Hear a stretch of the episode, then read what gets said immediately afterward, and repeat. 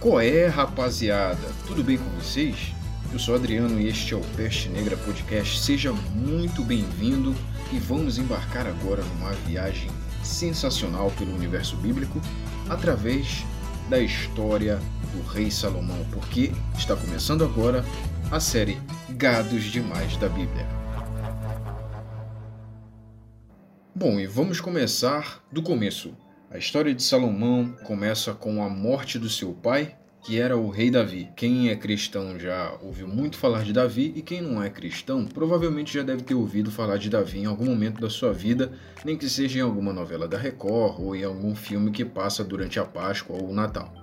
Mas enfim, Davi era o rei de Israel e depois dele quem reinou foi o seu filho, mas primeiro vamos contar a história da morte de Davi. Davi estava lá pelos seus 70 anos, né, bem velhinho assim, você pode imaginar assim, caramba, mas 70 anos não é tão velho assim. Bom, quero lembrar vocês que Davi era o maior guerreiro de Israel, então a vida dele, o primeiro grande trunfo da vida dele foi matar um leão e depois matar um urso enquanto ele cuidava de ovelhas. Depois ele matou um, um, cara enorme, três vezes maior que ele, com uma pedra. E depois disso a vida dele foi só sair por aí guerreando, metendo a espada e saindo na porrada. A vida de Davi foi sair na porrada é, durante toda a sua trajetória como rei. E nesse meio tempo, né, vocês sabem que ele cometeu alguns deslizes e tal, mas eu vou falar de Davi em um outro episódio também, porque ele também foi um gado demais da Bíblia. Ou seja, se ele é gado, com o filho não haveria de ser diferente.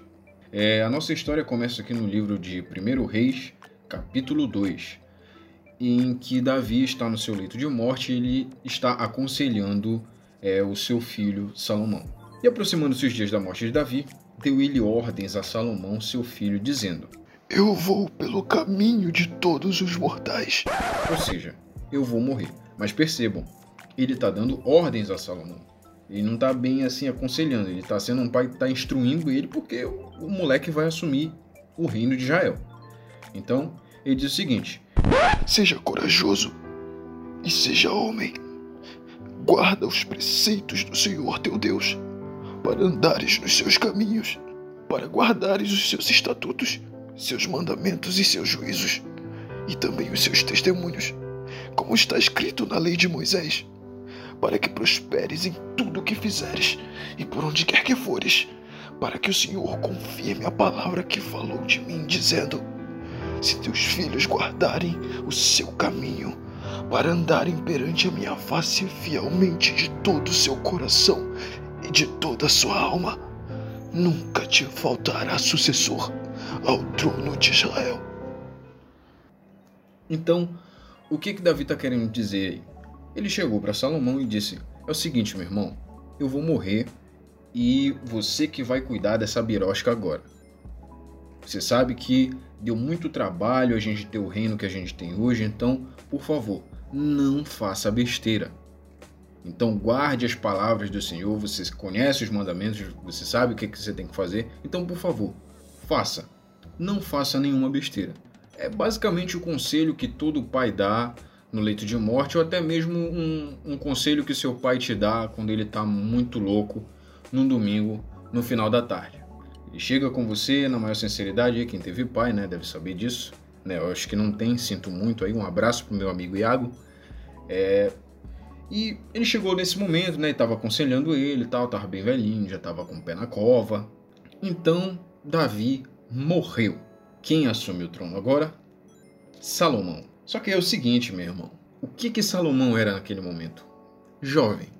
E vocês sabem que jovem só faz besteira. Porém, né, Salomão foi um cara que teve a cabeça no lugar, pelo menos. Foi um jovem sensato porque ele teve um pai que o aconselhou muito bem. Então ele foi levando a vida dele diante da face do Senhor, fielmente como o pai dele havia aconselhado. Então, Salomão casou com a filha de Faraó, né, naquela época. E aí chegou um momento em que Salomão estava diante do reino e viu aquela penca de papel, aquela penca de coisa para resolver e pensou: "Caraca, eu não sei absolutamente nada. Naquela época não tinha o Excel para o cara fazer um PROC-V aqui para organizar as finanças do reino, não dava para saber o fluxo de caixa, não dava para saber o censo, taxa de natalidade, de mortalidade, etc. Né? Então não tinha um Vitinho do SUS ali para socorrer o cara e ele, caramba, o que, que eu vou fazer agora? Então Davi, é, Salomão chegou num momento e disse: Eu vou sacrificar ao Senhor porque eu preciso de sabedoria. Então, aqui no capítulo 3, a partir do versículo 3, conta é, como foi que Salomão adquiriu a sabedoria. O versículo 3 do capítulo 3 de 1 Reis diz o seguinte: Salomão amava o Senhor e andando nos preceitos de Davi, seu pai, porém sacrificava ainda nos altos e queimava incenso. Foi o rei Gibeão para lá sacrificar, porque era alto o maior. Ofereceu mil holocaustos Salomão naquele altar. Em Gibeão apareceu o Senhor a Salomão de noite em sonhos e disse-lhe Deus: Pede-me que queres que eu te dê. Então, resumidamente, o que, que aconteceu? É, Salomão foi ao monte, né, naquela época ali, é, o sacrifício para Deus era através de holocausto. Você sacrificava, é, era só era a oferta. Você ia para o altar e sacrificava um animal do seu rebanho, né? E essa oferta tinha que ser boa ao Senhor, então tinha que ser o melhor, não tinha que ser qualquer animal, não tinha que ser qualquer boi, não tinha que ser qualquer cordeiro, tinha que ser um boi de qualidade, tinha que ser um boi daquele que a picanha dele é mais nobre que o valor do Bitcoin agora. Então não podia ser qualquer jeito, não podia ser qualquer sacrifício. Salomão, obviamente, pegou mil bois né, do seu rebanho, mil animais do seu rebanho e sacrificou. E não foi qualquer animal, foi só a chuletinha friboi que ele botou para sacrificar para o Senhor. Então foi o melhor. Então Deus se agradou da oferta dele. E o que, que aconteceu? Deus apareceu para ele em sonho e perguntou: O que queres que eu te faça? Salomão respondeu ao Senhor: De grande benevolência usastes para com teu servo Davi, meu pai, porque ele andou contigo em fidelidade, em justiça e em retidão de coração. Perante a tua face mantivestes-lhe grande benevolência e lhe deste um filho que se assentasse no seu trono, como hoje se vê. Deus, o Senhor sabia que era meu pai, o Senhor sabia que ele era um cara 100% fiel aos teus mandamentos, né? E que ele geraria um filho que ia se assentar no trono, que ia assumir Israel. Então, cá estou eu. E no versículo 7 do capítulo 3 ele diz o seguinte: Agora, pois, ó Senhor meu Deus, tu fizeste reinar teu servo em lugar de Davi, meu pai. Não passo de uma criança, não sei como conduzir-me. Teu servo está no meio do povo que elegeste, povo grande, tão numeroso que não se pode contar. Dá, pois, ao teu servo coração compreensivo para julgar a teu povo, para que prudentemente discirna entre o bem e o mal, pois quem poderia julgar a este grande povo? Ou seja, Salomão, nesse momento, fez um sacrifício muito grande ao Senhor. E Deus apareceu para ele em um sonho e perguntou: O que você quer que eu te faça? Cara, imagina o próprio Deus chegando diante de você agora, neste momento, e dizendo: Pede que eu te dou. Ele era rei de Israel e ele não sabia o que fazer, porque, segundo ele mesmo falou, ele era uma criança.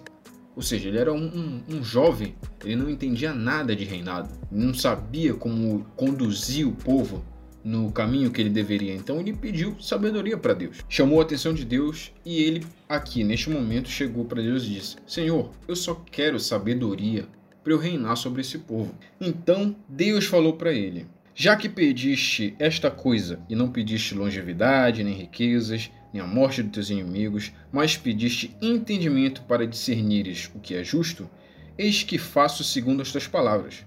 Dou-te coração sábio e inteligente, de maneira que antes de ti não houve teu igual, nem depois de ti o haverá. Também até o que me não pediste, eu te dou tanto riquezas como glória, que não haja teu igual entre os reis, por todos os teus dias. Se andares nos meus caminhos e guardares os meus estatutos, eu prolongarei os teus dias. Então, Salomão acordou ali do sonho e pensou: Caraca, Deus apareceu para mim e me concedeu o que eu pedi. Então, Salomão, a partir daquele momento que ele acordou, ele era o homem mais sábio que já passou na face da Terra. Se vocês pensarem assim, o cara Safo, um grande cientista aí da, da antiguidade, um grande filósofo da antiguidade, nenhum, absolutamente nenhum, tem, teria uma sabedoria tão grande quanto a de Salomão, porque o próprio Deus descreve aqui que nem antes e nem depois haveria alguém com uma sabedoria como a dele. Sabedoria não é um cara que é muito inteligente, que ele manja muito de matemática, de geometria e tal. Sabedoria é você ter um coração justo diante de Deus, você ser sábio, é você tomar as melhores decisões, é você ter na sua mente as melhores, é, as melhores palavras, você ter um bom entendimento das coisas.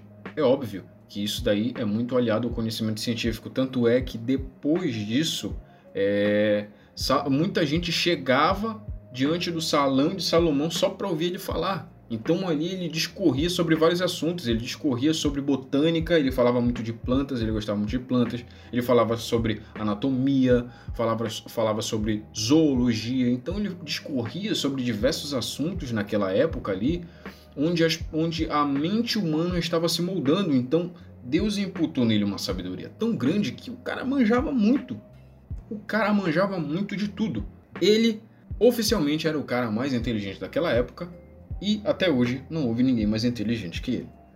Porém, nem toda sabedoria científica, nem todo conhecimento científico o impediu de ser um gado. Por quê? Porque ele foi dar ouvidos. ele foi dar ouvidos para elas. Salomão foi o rei de Israel que edificou o templo.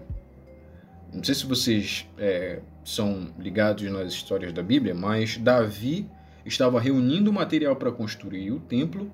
Só que Deus disse para Davi: Não é você que vai construir o meu templo, porque a tua mão está cheia de sangue. Você passou a vida inteira matando os outros, você passou a vida toda guerreando, e eu preciso de alguém para edificar o meu templo. Só que essa pessoa tem, não, não pode ter sangue nas mãos. Então, né, Deus, segundo a sua vontade, disse para Davi que quem edificaria o templo seria o sucessor de Davi. Então Davi tinha deixado basicamente tudo preparado, tudo material. E aí chegou o reinado de Salomão. Então no capítulo 5, a partir do versículo 13, conta os preparativos né, da, da edificação do templo. Como é que aconteceu esse, esse preparativo? Ele reuniu 30 mil homens e ele os enviava do Líbano alternadamente 10 mil por mês. Estavam no Líbano e dois meses cada um em sua casa. E Adonirão dirigia a terra, que era um, um encarregado de lá. Então, tinha também Salomão 70 mil que levavam as cargas e 80 mil que talhavam pedra nas montanhas. Então é, era muita gente para trabalhar nesse templo. Salomão era muito poderoso. Então vocês podem contar aí brincando mais ou menos aí uns 200 mil homens, mais de 200 mil homens trabalhando na construção desse templo. Esse templo era muito grande, era um trabalho muito minucioso, a arquitetura daquela época era muito rica. Então tinha que ter pedra, tinha que ter ouro, tinha que ter pedras preciosas, porque era o templo do Senhor, não era qualquer coisa. Entendeu? Então, Salomão foi responsável pela edificação do templo, para vocês verem o tamanho da importância desse cara. E o quanto eu estou explicando tudo isso aqui para vocês terem uma ideia do que, que ele perdeu por causa de mulher. Então eu estou só dando uma pincelada aqui na história dele para vocês entenderem o contexto mais lá na frente. Então, né, da, é, Salomão edificou o templo no quarto ano do, do mandato dele do reinado dele. Nesse templo existiam duas colunas. E o que, que significava essas colunas? Uma coluna era chamada Jaquim e a outra chamada Boaz. É, a coluna de Jaquim queria dizer que Deus estabelece. Então, quer dizer que Deus faria estável, firme, estabilizado, fixado, assentado, organizado, determinado, disponibilizado, ordenado, instalado, alojado e permanente. Salomão tinha consciência disso. E a outra coluna significava Boaz, que é em Deus está a força. Então, essas duas colunas eram de bronze e eram ocas. Elas não tinham uma, é, uma finalidade de sustentação. Elas eram uma forma de simbolizar uma lembrança em Salomão. Ou seja, essas duas colunas estavam ali para lembrar Salomão do primeiro mandamento. E qual é o primeiro mandamento? Amai o Senhor teu Deus sobre todas as coisas. Não é simplesmente fazer de Deus um complemento, não é dizer que Deus é só uma força superior que está ali regendo todas as coisas, não é simplesmente tratar Deus como você trata, né? Que você diz que todos os caminhos levam a Deus, que nada errado se te faz feliz, etc. Eu sei que você pensa assim, seu pagãozinho, mas uma hora você vai acordar para a vida. Eu creio. Essas colunas serviam para que Salomão se lembrasse do primeiro mandamento assim, toda vez que ele entrasse, que ele saísse do templo, ele ia se lembrar quando ele olhasse para essas colunas. Para vocês verem a importância desse mandamento, ele é o primeiro de todos. Então, para que não esquecesse, isso daí aconteceu, etc, etc. Mas vamos discorrer através da história. E é o seguinte, meus amigos, agora chegamos finalmente na história do gadismo de Salomão. Como vocês devem lembrar, eu falei no começo que Salomão era casado com a filha de Faraó. Só que depois Salomão teve a brilhante ideia de achar que uma era pouco. Então ele foi ter outras mulheres. Ele trouxe, ele fez um harém. Tem como dar certo um negócio desse? Não tem, cara. Se uma mulher já dá trabalho, imagina várias. Então eu vou, eu vou fazer vocês entenderem o porquê.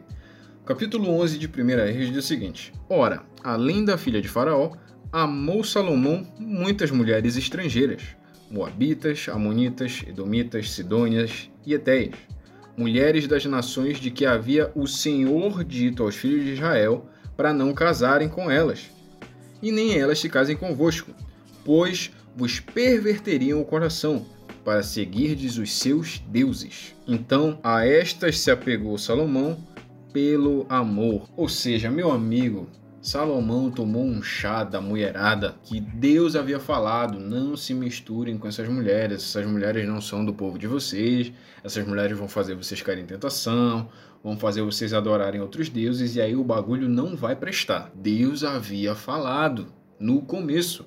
Só que aí o que, que aconteceu? Ai Deus, ela é tão cheirosa, ela é tão linda. Gosto tanto dela, senhor. Não dá para abrir uma exceçãozinha. Aí foi abrindo essas exceções para ele mesmo. E aí, quando ele deu por si, ele tinha 700 mulheres. Você sabe quanto é 700 mulheres? Eu acho que nem o Catra conseguiu beijar a boca de 700 mulheres, cara. E Salomão tinha um harém com 700 mulheres. É brincadeira um cara desse. Como é que pode alguém amar tanta gente Parece essa galera que fica no Instagram aí, começando o namoro e terminando o namoro, ele ganha um presente de Deus a cada dois meses. Num ano tem uns oito presentes de Deus. E aí o que, que aconteceu? E aí no versículo 4 do capítulo 11, vamos continuar lendo. Sendo já velho, suas mulheres lhe perverteram o coração para seguir outros deuses. E o seu coração não era de todo fiel para com o Senhor seu Deus como fora o de Davi seu pai. Ou seja, meu amigo bateu a idade, a mulher jogou aquela conversinha no ouvido dele. Tá bom então. Vou adorar um pouquinho aí teu Deus, né? Pega nada. E aí, Salomão seguiu a Astarote, deusa dos Sidônios, e a Milcom, a abominação dos Amonitas. Assim fez Salomão o que era mal perante o Senhor, e não perseverou em seguir ao Senhor como Davi seu pai. Nesse tempo, edificou Salomão um santuário a Quemos, a abominação de Moabe, sobre o monte fronteiro de Jerusalém, e a Moloque, a abominação dos filhos de Amon. Olha, eu queria falar só sobre um desses aqui. Vejam só ao ponto que chegou a mente mais sábia que já passou pela terra. Ele simplesmente ignorou as palavras do Todo-Poderoso e foi adorar outros deuses. Agora eu queria fazer um adendo aqui só sobre um desses deuses aqui que eu falei. Moloque. Moloque é simplesmente um deus que o sacrifício para ele tem que ser de crianças. O cara edificou um altar para Moloque. Vocês conseguem ter ideia disso aí? É tipo, sei lá, o Papa Francisco chegar com vocês e dizer: galera, é o seguinte, vamos todo mundo pegar as suas crianças aí, vamos sacrificar para Moloque porque a onda é essa agora. Meu irmão, isso daí é de um, é um negócio surreal. Quando você para para pensar no que estava acontecendo aqui, você pensa como é que um cara conseguiu ter a cabeça virada desse jeito? Pois é, meus amigos, tudo acontece nessa vida. Então, vamos continuar vendo aqui o que é que aconteceu nessa história. É, o versículo 8 do capítulo 11: Assim fez para com todas as suas mulheres estrangeiras, as quais queimavam incenso e sacrificavam aos seus deuses. Vejam bem, queimar incenso, um tipo de oferta é, natural. Agora, sacrificar aos seus deuses Aqui estamos falando de sacrifícios animais e humanos. Salomão simplesmente esqueceu do Deus dele e estava sacrificando crianças junto com essas mulheres. Cara, isso aqui é muito surreal. Chega a ser meio inacreditável que um cara tão inteligente, tão inteligente fosse cair em conversinha mole. Só que aí, como diz aqui, ele estava um pouco avançado já de idade, estava meio gaga, mas isso não é desculpa você está sacrificando criança, rapaz. Você é louco? E aí é o seguinte: chegou um momento dramático.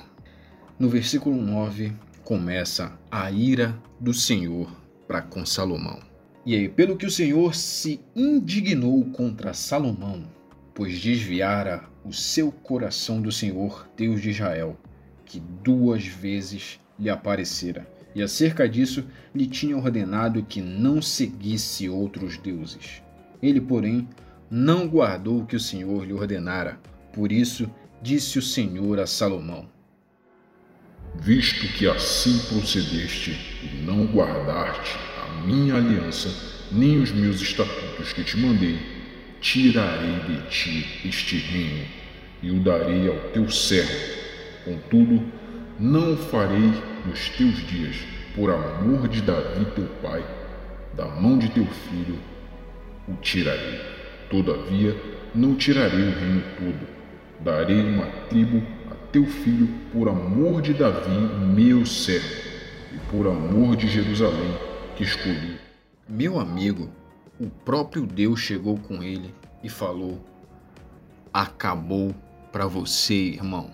Você me desobedeceu. Você adorou outros deuses na minha cara. Você tá louco, irmão. Você perdeu a noção do perigo. Você sabe com quem você mexeu? Essas foram, resumidamente, as palavras de Deus para Salomão.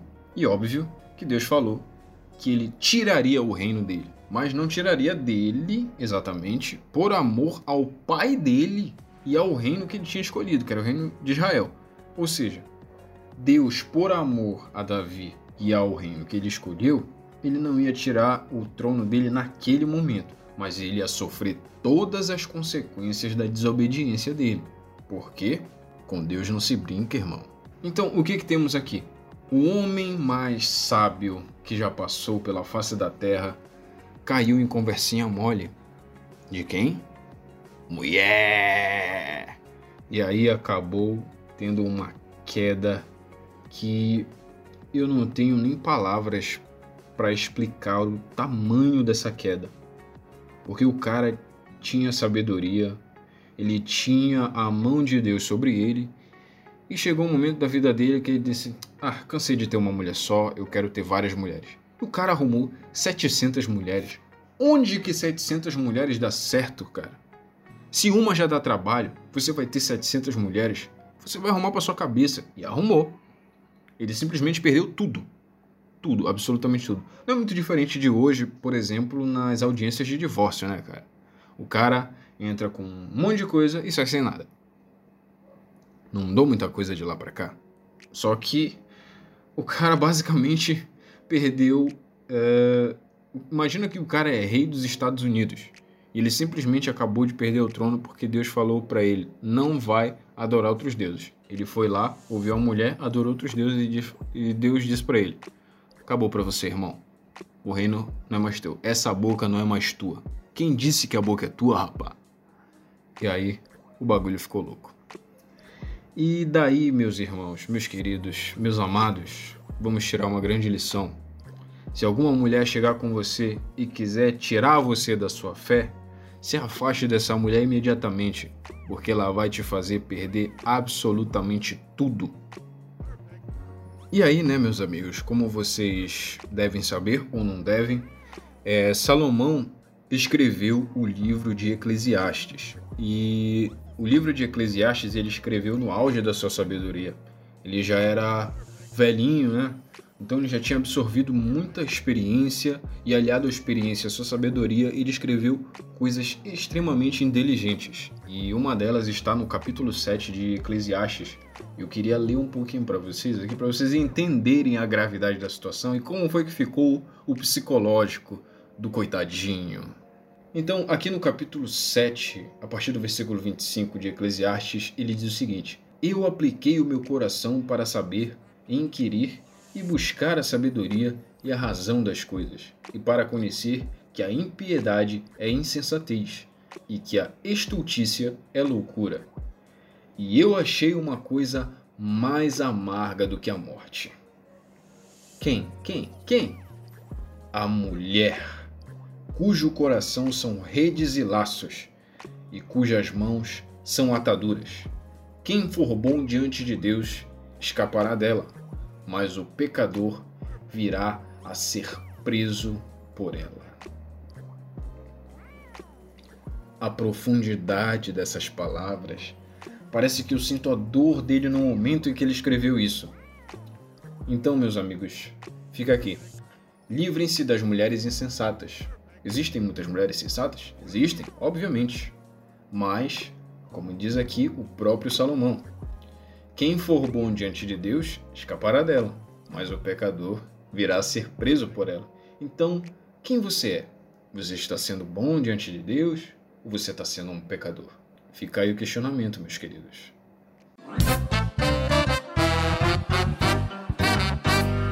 E é isso aí, galera. Chegamos ao fim de mais um podcast, de mais um episódio do Peste Negra Podcast. Eu espero que vocês tenham gostado até aqui. Eu adorei passar esse tempo aqui com vocês falando sobre é, esses assuntos que eu gosto muito, na verdade, e é bom também para servir de alerta e para é, sensibilizar as pessoas de que a Bíblia não é um livro chato. A Bíblia é um livro incrível, é um livro sensacional onde você encontra diversas histórias, diversas nuances, você encontra é, instruções sobre diversos assuntos. Você vai encontrar muita coisa maravilhosa neste livro. Então, por favor, leiam mais este livro, leiam menos o livro do Felipe Neto, leiam menos tweets, leiam menos os textões pelo Facebook, pelo Instagram. E vamos começar a ler mais um pouquinho a nossa Bíblia. Eu garanto que vocês não vão se arrepender. E é isso aí, galera. Eu espero que vocês tenham gostado, né? Mais uma vez, muito obrigado pela sua audiência, muito obrigado pela sua atenção e nos vemos no próximo encontro. E até lá, fiquem com Deus.